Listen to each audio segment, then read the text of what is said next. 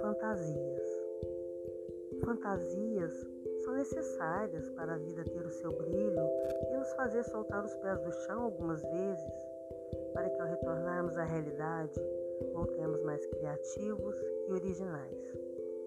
Mas desprendidos das máscaras sociais e tentando trilhar um caminho de liberdade, distante das expectativas e dos julgamentos alheios. Fantasias nos deixam mais próximos dos nossos sonhos, numa aspiração que visa alcançá-los, mais pelo valor subjetivo do que financeiro, no formato mais de desejo que de ganância, comparado mais a uma vivência de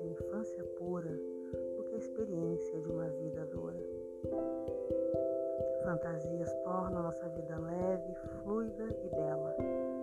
Dão cores a cenários inóspitos, vida ao que parece estar aniquilado dentro de nós e esperança para continuarmos a acreditar no amor. Fantasias são viagens ao nosso interior, uma descoberta ou redescoberta do que somos, sentimos e realmente queremos para nós. O que não cabe mais ser merece ser acolhida de braços abertos. As fantasias nos fazem delirar para depois recuperarmos a razão, não a razão da lógica, mas a razão da nossa verdade plena. Como num conto de fadas, precisamos acreditar na magia da vida, não para cultivarmos ilusões, mas para evitarmos que a concretude da realidade nos torne amargos demais duvidando da pureza, amor, sentimentos presentes das crianças que nos amam incondicionalmente.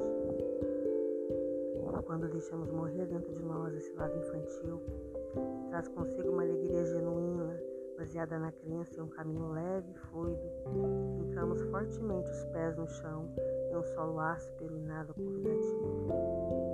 Podemos conciliar dentro de nós não apenas a criança e o adulto que somos, mas também outros arquétipos como o velho sábio, a grande mãe, o mago e a bruxa, condensando internamente sonhos, fantasias e realidades, componentes de uma poção mágica que confere magia mais sentido à vida nossa